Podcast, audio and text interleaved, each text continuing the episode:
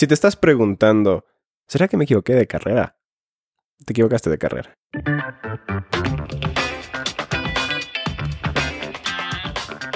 Soy Jimmy Zarango, tengo 32 años, soy ecuatoriano, he tenido la oportunidad de vivir en Argentina y en mi país natal y una de las cosas que más me llama la atención es mirar el temor que tiene la gente a llegar al tercer piso. Y yo soy Samuel Melo, tengo 27 años, soy nacido en Finlandia, he vivido en Ecuador y a veces como finlandés pienso que quizás los ecuatorianos y la cultura latina ¿Comienza su vida adulta demasiado tarde? ¿O será que los finlandeses comienzan demasiado temprano? Este podcast se trata de desmitificar la llegada al tercer piso. Queremos darte la mayor cantidad de información posible para que puedas construir un panorama real de lo que te espera. Bienvenidos al Club de los 30. Un podcast desde el tercer piso. Bienvenido al episodio número 12 del Club de los 30, un podcast desde el tercer piso en el que mi amigo Samuel Melo y Jimmy Sarango, quien te habla, conversamos sobre las peripecias, dudas, devenires de la vida.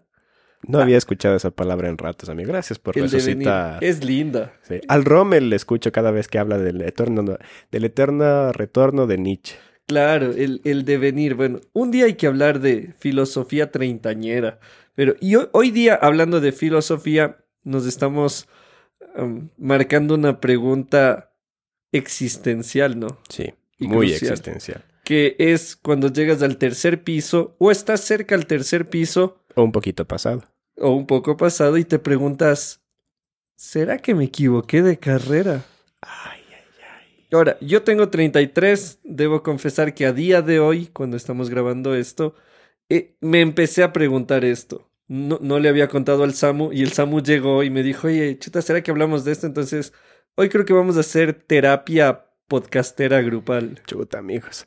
Imagínate ser la persona que está escuchando esto y decir, ya les dice a mis papás cambiarme de carrera en la universidad dos veces y ahorita que ya llevo practicando unos años, quiero cambiarme otra vez. Claro. Ahora, Uy. O- ojo que eh, creo que podríamos empezar desmitificando un par de cosas. Lo, lo hemos conversado en, en charlas con el SAMU más casuales. Hay un nuevo paradigma que varía con respecto al anterior y es que antes lo que elegías en tus veintes te marcaba para toda la vida. Como en Coco, nosotros hacemos zapatos, entonces debemos de hacer zapatos toda la vida porque si no se pierde el legado, la historia de la familia y, y cosas así. Estamos ahora frente a un nuevo paradigma en el cual hoy eres zapatero como en Coco, pero te enteras que puedes importar cosas por Alibaba desde China y te pones un localcito de, de chucherías. No sé cómo se dicen chucherías en otros países, pero espero que no sea ninguna mala palabra. Creo que solo aquí. Ajá. Bueno, Aquí, aquí siendo correcta la palabra chucherías, la gente piensa que es mala palabra. eh, bueno, es, es de esos locales donde, donde encuentras pendejadas. Misceláneos. Eso, sí. Sí, tal cual, bazar. Es Bazar y amenidades, no sé. Entonces, bazar y devenires. ¿ves? Ya, ya, el bazar filosófico, así. Véndame, véndame un labial. ¿Es realmente esto lo que usted necesita? ¿O está buscando llenar algo más? Denso ir a la tienda y que te pregunten cosas así, ¿no? ¿Estás intentando cubrir con superficialidades cosas que vienen desde el fondo? Imagínate, ir, a, ir al supermercado y comprar un frasco de Nutella y que el cajero te diga, ¿qué está tratando de llenar con tanto dulce? No, pues te, te, te, te bajoneas y te compras otro tarro de Nutella, loco. Pero la cosa es esa, estamos en un nuevo paradigma en el cual puedes ser varias cosas a la vez. Eso no quita la angustia que se genera al preguntarse, estudié cuatro años, estudié tres años, como tú dijiste, me cambié dos veces de carrera para cinco, diez años después preguntarme si me equivoqué. Eh, genera una angustia, creo que también porque pensamos que deberíamos ser eso que éramos.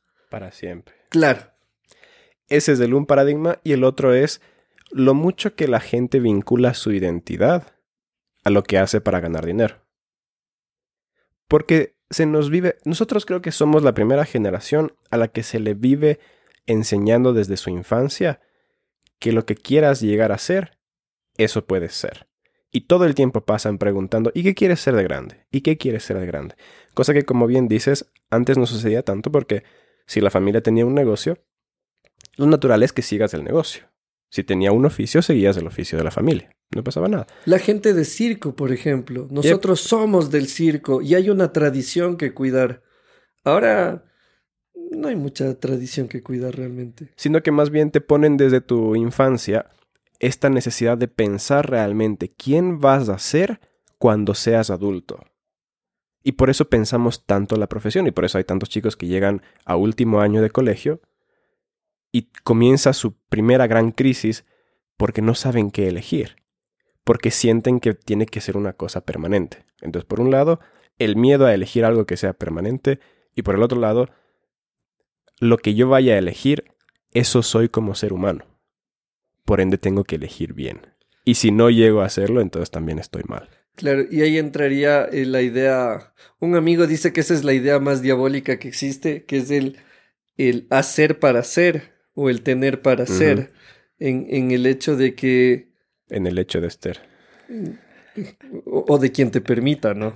Obviamente con consentimiento mutuo, pero es de, es de esa idea tal cual tú la mencionas y que termina incluso minándonos, vos ya lo dijiste, la identidad, el autoestima. ¿Por qué?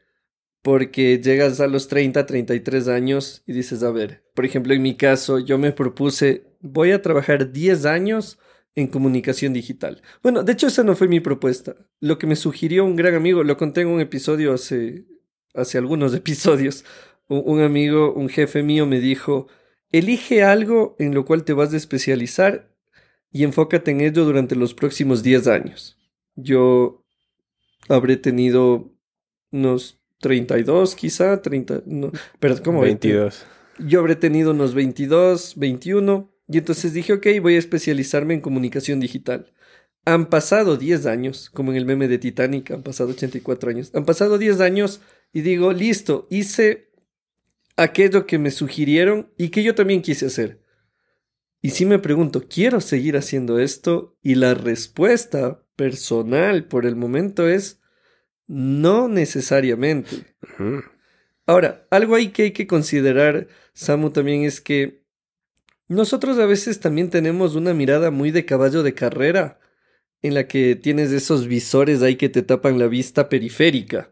Y, por ejemplo, en mi caso, yo en comunicación digital trabajé muchos años web y redes sociales, hasta que un día te cansas ya de hacer eso y dices, quiero hacer algo más, pero llevas tantos años metidos en una misma cosa que dices, no, es que no hay otra opción, o, o pensamos que ya a los 30 es como que se te horneó el futuro ya está hecho y nada más. Que ya no te queda plasticidad cerebral como para poder hacer algo diferente. Eso, ¿cómo voy a estudiar una carrera nueva ahorita? O sea, van a pensar que soy inmaduro. Y creo que ese es otro, otro paradigma incorrecto. El pensar que decidir un cambio es inmadurez. Que digan, oye, el Samu, él estaba estudiando economía y ahora salió con que quiere estudiar gastronomía. Oye, qué inmaduro. No, no es inmadurez. Bueno, en algunos casos sí es inmadurez, gente que... Por ejemplo, en el mío. Es, ya, en el del Samu. Pero en el del otro Samu, el Samu de la Tierra 2, como en Flash, eh, capaz es el hecho de que dices, ok, ya adquirí una herramienta, la usé, pero en la pandemia vengo a darme cuenta que me iría mejor haciendo pizzas y vendiendo por aplicaciones de delivery que quizá con la primera carrera que estudié. Entonces, un cambio no necesariamente es que... Un cambio no necesariamente implica madurez. Probablemente sea todo lo contrario. Es que eres tan responsable de tu vida que aceptas del hecho de que un giro te va a venir bien. Y nuestras historias parece que han sido bastante similares. Yo tenía 16 o 17 cuando, o sea, literalmente hace 10 años, cuando conversé con un amigo y le dije, no en cuanto a carrera necesariamente, pero en cuanto a un proyecto de vida. Le dije, nosotros, a nosotros nos encanta el tema de la conversación entre el ateísmo y la religión. ¿Qué tan factible es la existencia de Dios? ¿Cómo eso calza con los saberes científicos, etcétera? Nos encanta eso y conversamos de eso todo el tiempo. Creo que deberíamos hacernos expertos en esto. Deberíamos dedicarnos a esto los siguientes 10 años. Eso le dije. Para que cuando tengamos 26, 27, seamos realmente buenos en eso. Porque ahorita nos encanta, pero no necesariamente tenemos experticia. Deberíamos dedicarnos 10 años bien puestos para poder salir del otro lado y decir, bueno, ok, ya cachamos del asunto. Y se cumplen esos 10 años justo ahora. Y siento que transité ese camino. Transité bien el camino de leer mucha filosofía, de leer a muchos teólogos, de leer a muchos escépticos, a cuestionadores de la fe. Y por eso es que ya no me siento novato en el asunto. Siento que no hay ámbito en esa conversación que no haya al menos rozado o conocer varias posturas al respecto. Y obviamente eso ha ido de par con lo que yo he hecho para, para trabajar, que es justamente el servicio en la iglesia. Y ahora voy pensando bien qué es lo que se viene en, en la siguiente época, porque siento que maduré esa parte de mi vida. Y para gente como tú y yo, Jimmy querido, no necesariamente nos aburrimos demasiado rápido, pero sí nos encanta aprender cosas nuevas y las cosas que ya las tenemos dominadas se vuelven un poco sencillas y ya no necesariamente, por más que sea beneficioso para, para ti, para mí, para los demás, económicamente, lo que sea, no necesariamente es lo que queremos seguir haciendo porque tenemos este deseo de seguir expandiéndonos. Y ahí viene el aspecto de la madurez que estabas mencionando. Podría parecer inmaduro cambiar de rumbo, pero yo te pongo una contrapropuesta. Es inmaduro aprender nuevas cosas y conservar tus decisiones antiguas. Si es que tú tomaste decisiones siendo adolescente y luego has tenido 10 años de aprendizajes, el hecho de que no tengas la capacidad de desvincularte de tu, de tu yo adolescente, que obviamente va a ser mucho más limitada su capacidad de tomar decisiones, entonces significa que no estás madurando a ser un adulto que tiene la capacidad de tomar cada vez mejores decisiones. Porque tienes un vínculo emocional a tu yo del pasado y a las decisiones de tu yo del pasado. Hay muchos adolescentes que dicen, yo quiero hacerme médico porque quiero salvar la vida de las personas. Pero una vez que has ejercido la medicina 5 o 8 años, quizás te das cuenta de que salvar la vida de las personas es el 0.5% del trabajo que haces. El resto es medicina general. Podría ser, o como le pasa a algunos de mis amigos, se dan cuenta que el 50% del trabajo es papeleo administrativo. Y tú dices, bueno, yo no, yo no tomé la decisión de ser médico para dedicarme a hacer papeles, a estar llenando formas para el Ministerio de Salud Pública. Y dices, esto no es lo que quiero pasar haciendo con mis días. Entonces sería tonto que tu yo adulto, que conoce mejor la realidad práctica de qué significa, entre otras cosas, ser médico, por ejemplo, se convierta en un esclavo del yo adolescente que toma la decisión de ser médico por una idea muy incompleta de lo que realmente es ser médico. De la misma forma, hay gente que decide ser abogado porque quiere salvar a todos los pobres que no tienen acceso a ese tipo de servicios. Hay gente que quiere hacerse ecologista porque quiere salvar el Amazonas. Hay gente que quiere ah, dedicarse al arte y tantas otras cosas que siendo adolescente, seamos honestos, no sabemos lo que significa la práctica ninguna de esas cosas. Queremos dedicarnos a la política sin saber cómo funciona la maquinaria política, en especial en países como los nuestros que son extremadamente mafiosos directamente hablando. Creyendo que es llegar a la Asamblea Nacional o al Senado y dices, hola pueblo, en nuestro caso pueblo ecuatoriano, eh, he traído la propuesta que va a erradicar la corrupción y como que todos van a decir, wow, sí, es, es man eh, somos a veces muy ilusos. Sí. Y cuando somos adultos, perdemos esa parte ingenua de nosotros porque conocemos de adentro ya cómo funcionan las cosas. Y por eso voy a hacer una paráfrasis de Kierkegaard. Si es que elegiste una carrera, cualquiera que ésta sea, probablemente te equivocaste. Y no te equivocaste porque la carrera como tal sea mala, en comparación con todas las demás carreras, sino que te equivocaste porque tus expectativas fueron muy diferentes. Y ahí creo que va la primera pregunta para cada uno de nosotros que consideramos una, un recambio en la carrera. ¿Será que me equivoqué de carrera? ¿O será que tenía malas expectativas conforme a la carrera que tengo? Ahí mismo yo te sumaría el hecho de que probablemente no te equivocaste de carrera. Lo que te equivocaste es de perspectiva en la vida. Es conectando con lo del inicio y conectando con lo que tú acabas de decir. En lugar de mirar nuestra preparación universitaria como una herramienta más de muchas, que ya lo conversamos en un episodio anterior también, lo empezamos a ver como la meta, el propósito de la vida. Vos lo asociaste hace un rato con el autoestima, con el amor propio. Si no soy médico, no soy nada. Claro, o sea, nuestro título, título en especial en, Ecuador se convierte en parte de nuestro nombre. Abogado Jiménez. De hecho, en, Latinoamérica, hablando en general, de paso, un abrazo inmenso a la gente que nos escucha en Colombia, en Venezuela, en Perú, en Chile, en Bolivia, en Argentina. En Argentina son menos complicados con este tema, son más sueltos. Pero de ahí alrededor el barrio latinoamericano, por decir así. Dígame, doctor. Tuve un profesor que le decías listen. No, no, no, no. Ingeniero. Porque no en vano estudié cinco años. Claro, tremendo estudiar un año más que cuatro.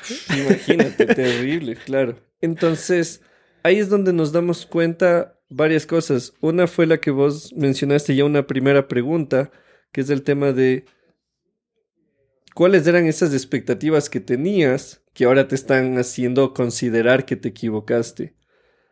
Hay, en cuanto a lo que yo menciono de que no te, quizá no te equivocaste de carrera, porque hay gente que sí se equivocó de carrera. Entonces, quiero dejar claro eso, pero no estamos hablando hoy día para los que sí se equivocaron. Hay gente que sí se equivocó, y sabe que se equivocó. O sea, hay que ser muy ingenuo para saber que...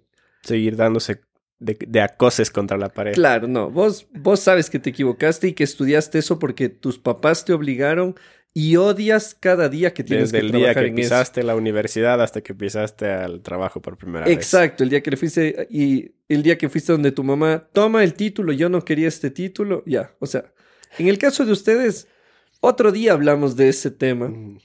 Hoy estamos hablando para los que iniciaron con ese entusiasmo, luego creo que no sé, luego sí parece, luego mejor no, o al revés, empezaste sin mucho entusiasmo, luego ya te alegraste, ya le viste futuro, empiezas a facturar, empiezas a llegar dinero y dices, ah, atiné, deja de llegar dinero y dices, uh, fracasé. Y ahí, ahí viene otro de esas crisis existenciales donde yo digo que incluso podría parecer mejor que tus papás te obliguen a estudiar algo que detestas y saber que lo odiabas, ejercerlo dos años, saber que lo odias y luego estar muy seguro de que cualquier cosa que elijas después de eso es mucho más apegado a lo que realmente quieres, a lo que realmente tu corazón anhela.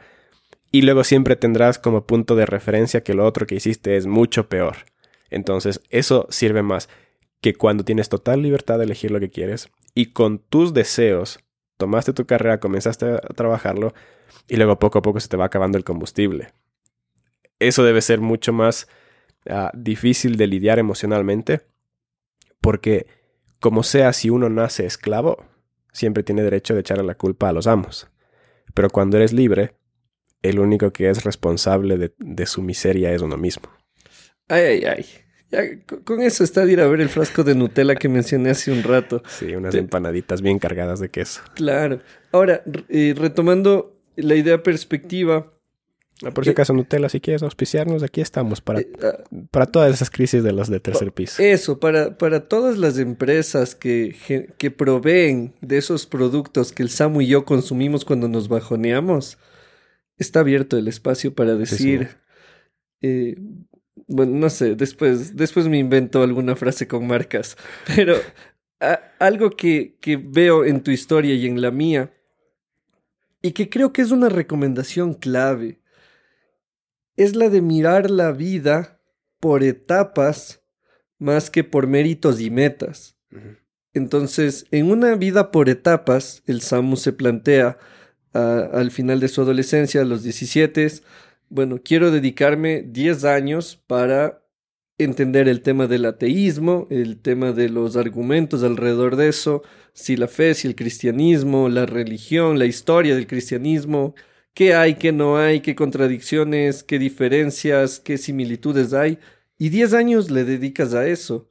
Pasan 10 años y dices, qué genial, transité el camino que quise caminar. En mi caso, yo lo mencionaba, fue desde la comunicación digital. Entonces, genial, quiero durante 10 años dedicarme a esto. Muchas cosas que quería aprender las aprendí. Otras eh, no se dio la oportunidad de aprender y como por carambola terminé en, otros, en otras situaciones que, que disfruté muchísimo.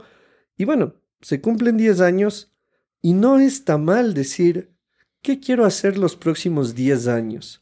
¿Qué quiero hacer los próximos 5 años? Es una perspectiva de la vida distinta, en la cual tú no eres preso, tú usaste la palabra esclavo hace un momento cuando somos esclavos de un amo. Soy un poquito más radical. Un poquito nomás. Entonces... Extremista. Es, fanático. En, este caso, no somos esclavos de nuestra carrera. Tú lo dijiste. El joven adulto tiene que liberarse de la esclavitud del, del yo adolescente. Al volvernos adultos, tenemos que seguir liberándonos de esas Cosas que no necesariamente son malas, pero pueden terminar apresándonos. Y ahí es donde entran todas esas historias que nos gustan. Eh, la del coronel Sanders que fundó KFC y uno dice, ¿cómo alguien a sus 50 creó una marca de pollo tan importante? Bueno, porque eligió que su vida podía tener un giro. Eh, miramos a Steve Jobs, miramos a Elon Musk, miramos a todas estas personas y decimos, ¿cómo ellos cambiaron el status quo, eh, cambiaron el paradigma, el estado del arte frente a tales cosas. Bueno, porque un día se atrevieron a dar un giro en su vida, porque no vieron su vida como me gradué de abogado, debo morir abogado, sino nací persona, la abogacía es una herramienta de mi vida, Ah, resulta que ahorita no tengo clientes de abogado. Bueno, ¿qué más sé hacer? Y yo siempre menciono comida. Sé hacer cheesecakes, sé hacer empanadas, y entonces hago las empanadas del abogado, los cheesecakes del abogado, y, listo. Y entonces busco otra vuelta para seguir adelante en la vida. Entonces, no es que te equivocaste de carrera, quizá lo que te equivocaste es de perspectiva en la vida, creyendo que si alcanzas algo serás algo, y bueno, el Samu y yo compartimos la idea de nosotros ya somos, siempre somos. El niño es alguien que puede hacer un aporte, no te va a resolver quizá un problema que se está preguntando los Nobels en física,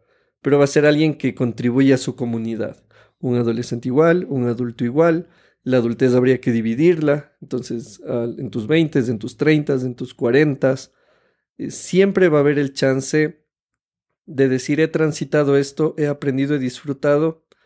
Quizás es hora de tomar otro rumbo, pero Samu también una cosa que en la que quisiera saber ver cómo vos lo ves es que a veces no es que necesitas hacer un giro de 180. Correctísimo. No es que eres economista y te cambias a cardiólogo, porque dices, híjole, para cardiología me va a tomar unos 12 años. Mm. ¿Quiero invertirle 12 años a esto? No mucho. Y capaz el, giro es que eres economista y estás enfocado en Big Data y te pasas en un computador todos los días y estás hinchado ya del computador. Y lo que dices es, oye, quiero acercar la economía a la gente. Y entonces contactas a las escuelas y empiezas a dar economía para niños, economía para jóvenes, economía para dummies. ¿Qué rayos es la inflación? Y te haces un youtuber economista. Sigues dentro de tu rama lo que cambias es de escenario, algo así. Creo que esos cambios pequeños no son tan pequeños a veces como parecen y terminan marcando una gran diferencia y devolviéndonos el entusiasmo en lo que hacemos. La mayor parte de gente creo que no le pega demasiado lejos cuando elige una carrera universitaria. Quizás no sea la perfecta, pero está más o menos por la vecindad. Y lo que, lo que termina sucediendo es que, como bien dices, no necesariamente es un cambio 180 grados en tu tipo de profesión, sino que generalmente los que están en humanidades se quedan en algo de humanidades. Los que eligieron algo más técnico les sigue gustando las cosas técnicas.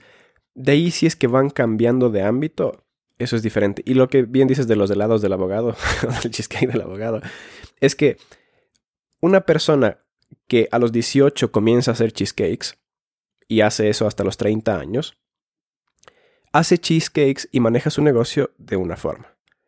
Pero una persona que se gradúa a sus 18 años, luego elige ser abogado y ejerce leyes o jurisprudencia por 5 o 6 años y a los 30 decide hacer cheesecakes, la forma en la que va a manejar su negocio es muy, probablemente muy estructurada, no va a tener ningún tipo de problemas en cuanto a todo lo, que significa la personería jurídica. Va a tener la marca registrada. Va a poder realmente manejar con un fundamento que le va a permitir hacer su negocio sin tanto problema como una persona que solo siempre se dedicó a hacer cheesecakes.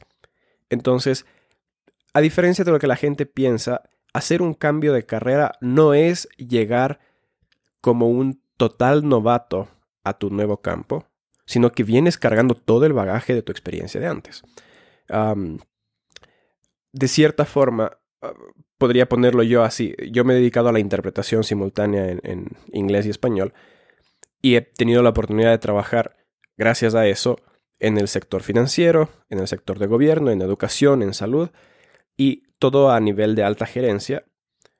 Y por más que era intérprete, pasé metido ocho años en asuntos de alta gerencia en consultorías, en auditorías y cosas así. Y luego cuando comencé mi, mi transitar en la vida de iglesia a cargo de un grupo de jóvenes, no es que llego solamente con un bagaje teológico.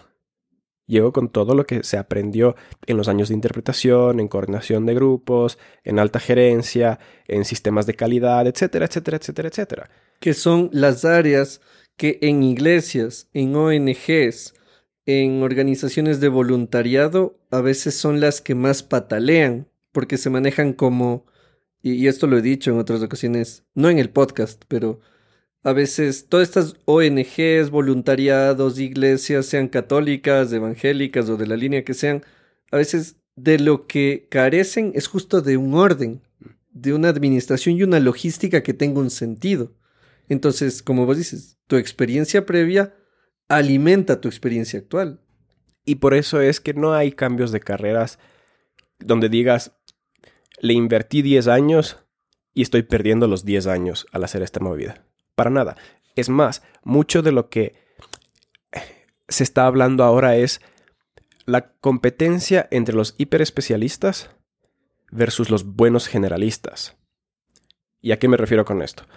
Tenemos esta visión de que, bueno, tengo que estudiar medicina general, Luego tengo que hacer una especialización 3-4 años, por ejemplo, en pediatría, que tiene que ver con niños.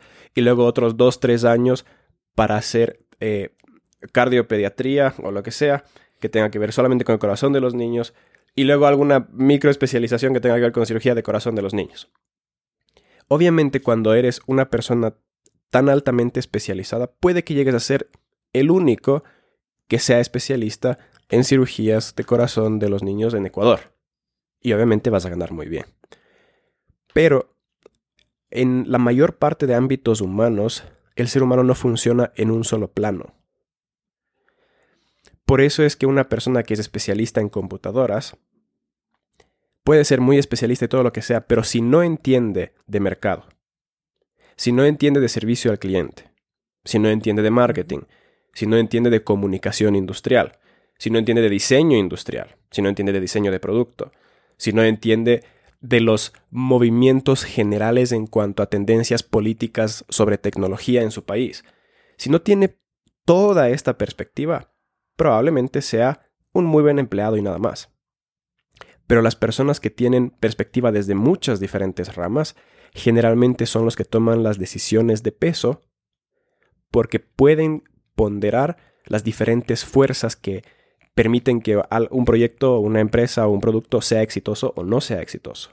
Y generalmente esas personas terminan tomando posiciones de liderazgo y por eso también terminan ganando más, terminan siendo eh, más estresados en términos generales. Pero esa es la diferencia entre mezclar varias profesiones que es la recomendación de muchos eh, especialistas en el asunto, que si es que quieres que te vaya bien, deberías tener una mezcla de varias profesiones, en especial en campos que no se suelen mezclar mucho. Por ejemplo, leyes y comida. Claro. O el, otro día, la negra, mi esposa, me, me hablaba de del tema de la sociología y el cabello. Claro. Y, yo decía, qué raro, ¿por qué? Y ella me contaba, me decía, la población afro, cuando llega a las ciudades, entendiendo realidades como la ecuatoriana o la colombiana, en la que las poblaciones afro están en, lugares más focalizados, digamos, más alejados de las grandes urbes, cuando llegan a la ciudad para ser aceptadas las mujeres, eh, se dan cuenta que, claro, su cabello frondoso, ese cabellazo que tienen y me encanta, es como que un estorbo. Hay que adaptarse a la cultura y entonces se empiezan a alisar. Se alisan el cabello para no marcar una diferencia muy grande, para no llamar mucho la atención. Y, la negra me contaba que desde la sociología se está abordando eso la representación o el valor simbólico que tiene el cabello para una cultura, para una sociedad, como la afroecuatoriana, la afrocolombiana, como le quieran llamar, porque ah, es un tema, ¿no? Dices afro, no, no somos afro, somos negros. Entonces dices los, los negros, no, no somos negros, somos afros. Entonces, con afro me quedo yo. Entonces, uno dice, ¿en qué se conectaba estudiar sociología con trabajar con mujeres y hablar de cabello, bueno, ahí se conecta. Gastronomía y filosofía.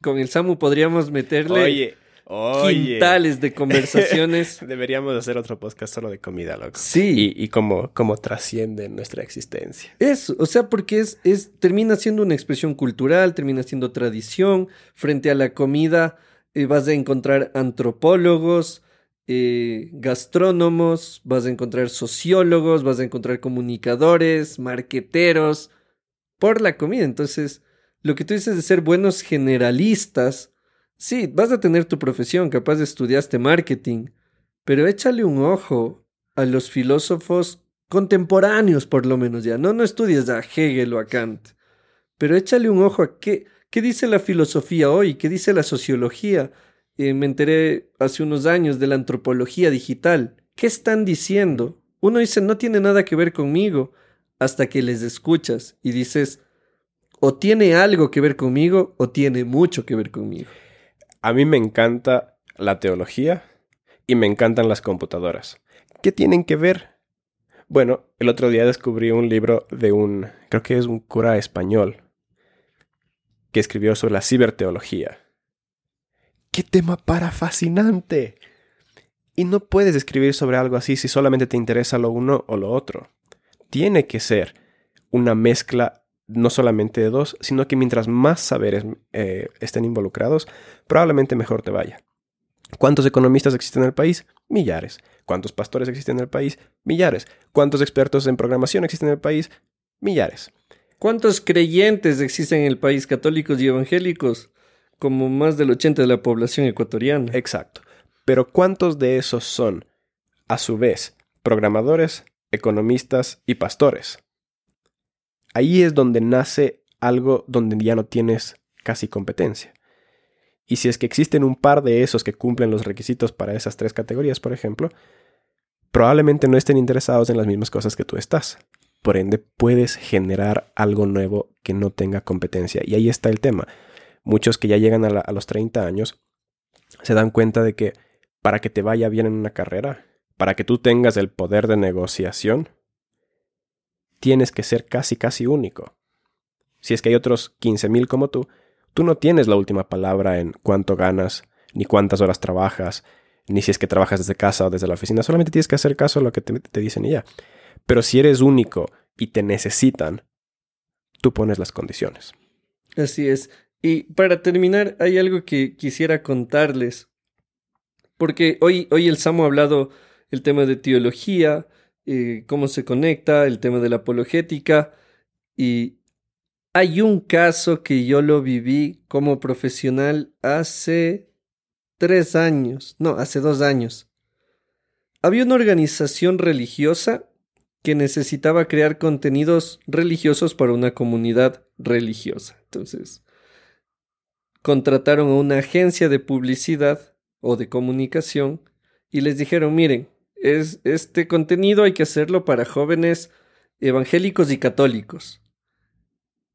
Y creo que te lo he contado, a mí me contrataron como contraparte. O sea, a mí me contrataron para revisar los contenidos, para decir, vale, no vale. No sé si se necesita contratar una contraparte, pero por lo menos ahí tuve un ingreso como por seis meses por revisar contenidos. Y lo sí, y lo curioso era que me mandaban unas imágenes y unos textos, por ejemplo, que decían ah, que hoy nuestro gran Dios nos bendiga y lo alabamos por ni sé qué ni sé cómo. Entonces... Para cualquiera que esté en el mundo cristiano sabe que eso es un poco... Eh, para cualquiera, eso es, eso es muy raro. O sea, y, y, mucho más para los que son de, una, de un nicho. Entonces, como los evangélicos, los católicos no son un nicho, los evangélicos sí. Entonces yo tuve que reunirme con los comunicadores y decirles, panas, los, la gente religiosa no habla así. Me dicen, no. digo, no, nadie, ningún joven, por lo menos de los que yo he conocido en un par de países, me ha dicho, que el Señor gran Dios te bendiga. No, lo que me dicen es, ¿qué más, bro? Nos vemos loco. A lo mucho en Ecuador la bendición que te da tu mamá al salir, mijito, que Dios le bendiga y, y te hace la cruz o no te hace la cruz. Y entonces ahí fue cuando yo entendí mucho más la importancia de lo que estamos conversando hoy, la importancia de sumar otras perspectivas en la vida. No es que te equivocaste de carrera, es que quizás es momento de darle un giro pequeño, quizás es momento de darle un giro grande, quizás es momento de especializarte, quizás es momento de desespecializarte. Ya estuviste en un área, ahora puedes explorar otra y que no te pase lo que le pasó a esta agencia, que, que hace unos contenidos rarísimos que tenía que decirles, se nota que saben de lo técnico, pero que no han explorado otras aristas del mundo con el que se están conectando. Y si estás escuchando este podcast y realmente has estado luchando con esta situación y pensándolo y pensándolo y como que estás aburrido y también frustrado, hasta deprimido, solamente déjame decirte de que está bien que estés sufriendo por esto, porque significa que te estás pensando el siguiente tramo de tu vida. Hay gente que llega a sus 30 años y ya se conformó. Dijo, ya tengo lo que necesito, ya estoy donde quiero, y no tienen ningún sentimiento que les esté empujando por dentro a seguir creciendo. Esa es la gente que sigue en, los, en lo mismo por los siguientes 30 años y probablemente no siga creciendo. La belleza del ser humano es que puede tener 70 años y puede seguir creciendo. Y creo yo que no necesariamente para todos tiene que ser una meta el crecer perpetuamente, pero el mundo se beneficia cuando la gente está activamente interesada en su mejorar. O sea, es causarle un daño al mundo cuando tú decides estancarte. Porque significa que piensas probablemente de que si es que ya te fue bien en tu trabajo y tienes como para pagar tu arriendo y todo lo que sea, que ya no necesitas desarrollarte en nada. Y eso es mentira. Puede que en tu trabajo estés bien, todo chévere, pero comienza a ver que la vida no es solamente trabajo tú como ser humano terminaste ya de desarrollar tu carácter, terminaste de madurar, eres esa persona perfecta e ideal que todo el mundo ama y desea compartir tiempo contigo. ¿Eres ese tipo de persona o tienes que seguir creciendo en eso? ¿Qué otras cosas hay todavía más en tu vida que puedas seguir creciendo? Y ahí como, solamente como uh, un, un tip, si es que no sabes cómo potenciar tu carrera o cómo ir mejorando tu perspectiva, lee un poco de filosofía. La filosofía aplica para cualquier cosa que estés haciendo. ¿Por qué? Porque te enseña a pensar de una forma mucho más cortante los problemas que tú consideras que son así como ya son y no hay mucho más que hacer. Pero la filosofía te da perspectiva sin importar en qué rama de la vida estés y eso probablemente también alimente un poco el deseo de seguir viendo las formas o, las cosas que te rodean de una forma más completa. Y por ende mejor para todos. Nos vemos en el próximo episodio del Club de los 30. Un podcast desde el tercer piso.